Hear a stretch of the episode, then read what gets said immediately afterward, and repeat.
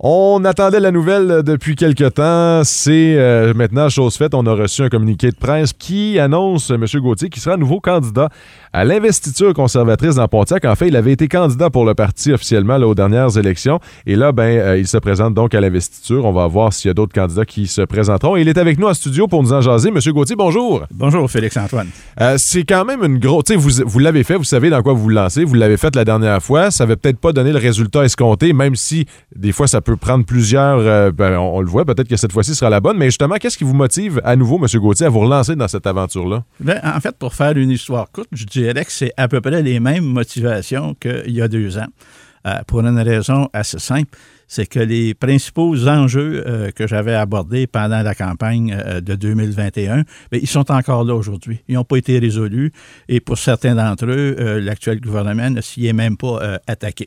Alors, ça, c'est par rapport aux enjeux, ça demeure pratiquement les mêmes. C'est sûr qu'il y a des nouveaux enjeux, des enjeux nationaux. On parle de la crise du logement, de l'inflation, du coût du panier d'épicerie, euh, de la difficulté pour les jeunes couples à pouvoir acquérir euh, une maison.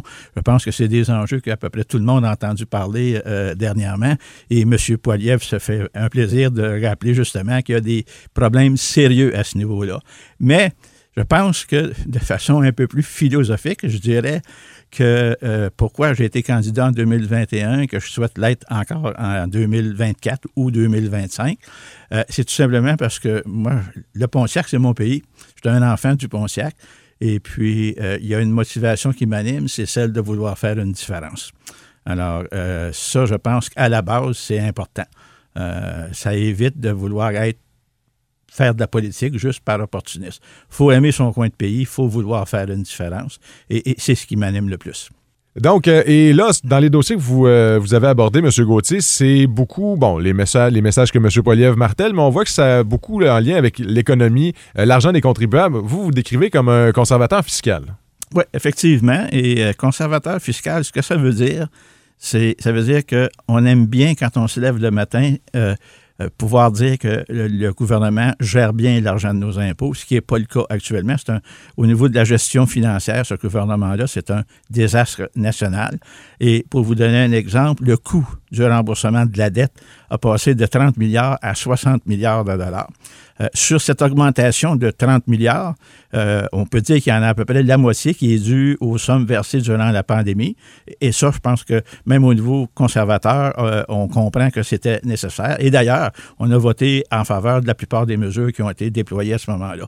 Mais il reste un 15 milliards annuel de remboursement sur la dette qui est uniquement relié au côté dépensier du gouvernement actuel, c'est-à-dire qu'on paye en intérêt et en remboursement de capital 15 milliards de plus par année et on a beau chercher quel service cela a amélioré, on n'en trouve pas. Non seulement on n'en trouve pas, mais on fait face à, différents scandales à gauche puis à droite. je pense, entre autres, au tout récent euh, euh, scandale du projet Arrive Can. Euh, qui devait coûter 80 000 et qui coûte maintenant 60 millions de dollars. Ici, au moins, il y avait eu quelque chose au bout puis qu'on pouvait expliquer l'augmentation des coûts, mais même l'application n'a pas été efficace et ça aurait été mieux d'embaucher une centaine ou quelques centaines d'agents euh, dans, les, dans les postes frontaliers et ça aurait donné un meilleur service. Alors moi, moi c'est ce que je déteste de ce gouvernement-là. Ben, c'est peut-être pas le bon mot à dire, mais c'est effectivement le cas. C'est cette manie de penser qu'en gaspillant de l'argent à gauche et à droite, on va acquérir des votes pour se faire élire. Moi, je pense qu'une bonne gestion financière, ça nous donne une marge de manœuvre. Quand nos finances sont en ordre, on peut se permettre d'avoir des projets, on peut se permettre de répartir de la richesse. Pour répartir de la richesse, il y a deux façons de le faire. Un, il faut d'abord la créer, ou deux, il ne faut pas la gaspiller. À l'heure actuelle, on en a de la richesse au pays, mais les gaspiller. Euh, comment vous euh, voyez ça? Parce que la dernière fois, bon, vous avez, euh, vous avez pas remporté l'élection. Là, on voit que les conservateurs ont le vent dans les voiles. Est-ce que vous le voyez, vous aussi? Est-ce que vous avez confiance que le résultat sera peut-être différent cette année? Ben, Ou aux prochaines élections? Ben, écoutez, s'il y avait une élection demain matin, c'est certain que c'est un gouvernement conservateur qui serait élire, majoritaire. Euh, dans le comté de Pontiac, c'est un peu plus difficile parce que c'est un comté un petit peu plus euh, libéral, mais le vent souffle également dans le comté de Pontiac. Alors, pour remporter le comté de Pontiac, ça prend deux conditions. Ça va prendre une excellente campagne nationale de la part du chef du parti. Et à ce niveau-là, je pense que j'ai pas de doute parce qu'on voit actuellement l'efficacité de sa façon de faire campagne.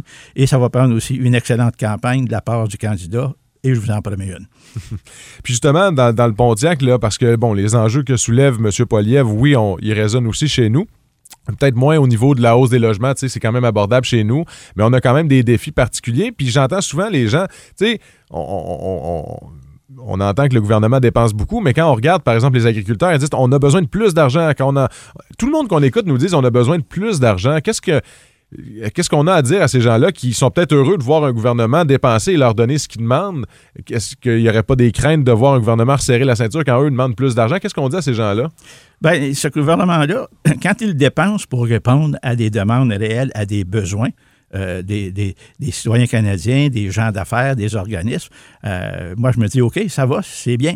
C'est quand on n'a aucune idée où va l'argent, et euh, on voit qu'on on paye des sommes énormes en remboursement de dettes, mais les services à la population sont toujours aussi déficients qu'avant. On l'a vu à l'immigration, on le voit à la douane, aux douanes, on le voit un peu partout dans tous les services. Il y a certains fonctionnaires, certains, certains ministères qui fonctionnent bien, mais on ne voit pas l'amélioration qu'aurait dû apporter toutes ces dépenses-là. Mm-hmm.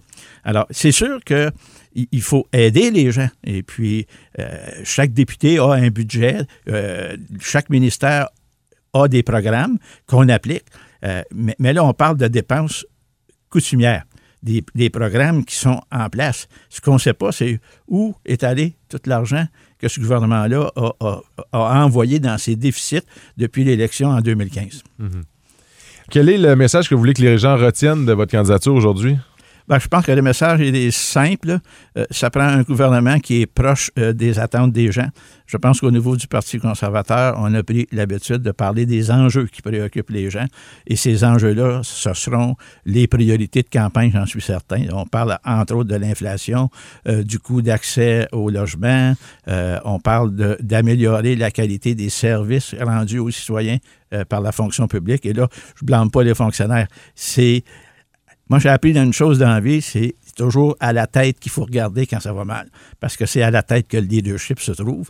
Et quand la tête ne fait pas preuve de leadership, ben, c'est tous les services euh, qui, euh, qui, en souffrent. Michel Gauthier, donc, euh, ben, écoute, on vous souhaite bonne chance. On a hâte de voir s'il y a d'autres candidats qui vont s'immiscer dans cette course à l'investiture. on entend qu'il y a peut-être des gens qui seraient intéressés. On va attendre que ça se confirme. Merci beaucoup. On demeure dans le thème des élections fédérales puisque Sophie Chattel a annoncé récemment qu'elle sera à nouveau candidate dans le comté pour le Parti libéral du Canada. Cette entrevue a été réalisée par Aline Essombe, donc membre du service de nouvelles de CHGA FM. Restez avec nous, c'est ce qu'on vous diffuse en toute fin d'émission, donc dans un instant.